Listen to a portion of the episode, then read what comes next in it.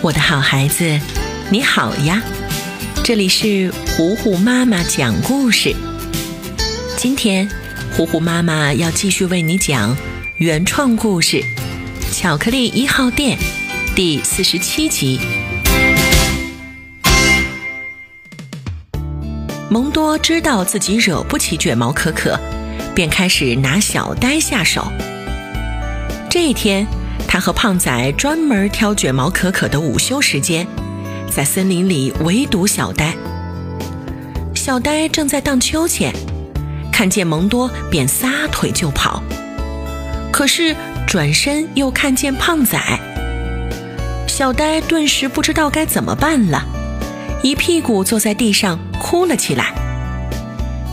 此时，蒙多并没有凶狠地把他抓起来。而是用很温柔的声音说：“呃，小呆，过来，我们买了你最爱吃的香草冰淇淋。”小呆一听有好吃的，犹豫了一会儿，说道：“呃，那你把吃的放下，走远点儿，然后我去拿。”没想到，蒙多居然照办了，放下吃的。带着胖仔走了。这下，小呆彻底放松警惕，大口大口地吃起冰淇淋来。他并不知道这里面藏着一个远程遥控器，而且已经被他吞到肚子里去了。很快，蒙多和胖仔在电脑上就接收到了信息。连接成功，目标已找到，可以开始操控。连蒙多自己都没想到，这次的计划这么容易。现在小呆已经完全受他们控制了，让他往哪儿走就往哪儿走，让他干嘛他就干嘛。而小呆自己完全被麻痹，没了意识。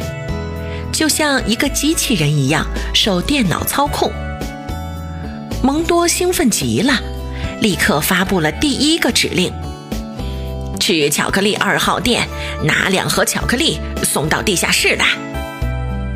没想到这个控制器还真管用，小呆接到命令，立刻屁颠儿屁颠儿的送来了两盒巧克力，走的时候还给蒙多深深的鞠了一躬。这可把蒙多和胖仔高兴坏了，拉着小呆又亲又抱。啊，小呆真乖，下次叔叔再请你吃冰淇淋啊！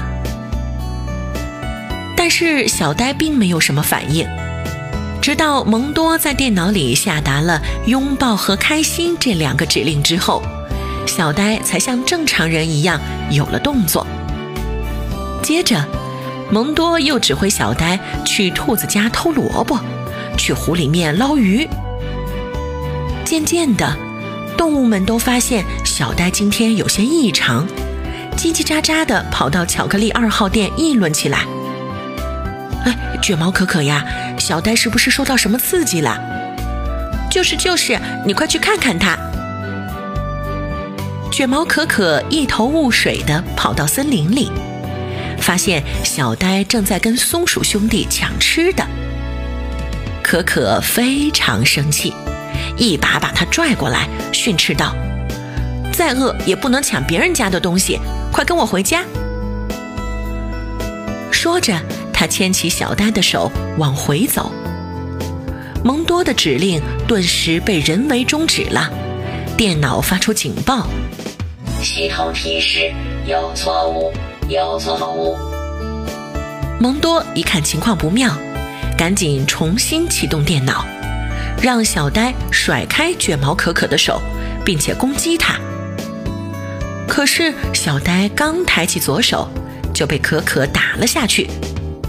小呆继续抬起左脚，又被打了回去。蒙多在电脑前气得满脸通红。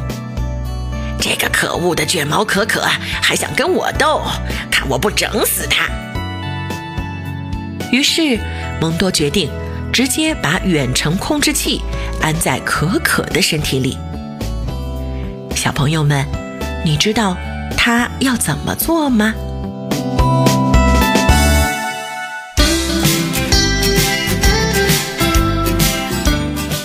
巧克力一号店第二部。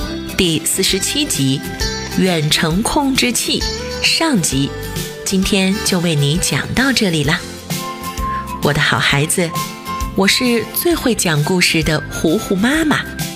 如果你喜欢我，欢迎你来微信上找我做好朋友。你可以在微信公众号搜索“糊糊妈妈”，加微的那一个就是我啦。那今天就到这儿吧，巧克力一号店，我们下一集再见啦。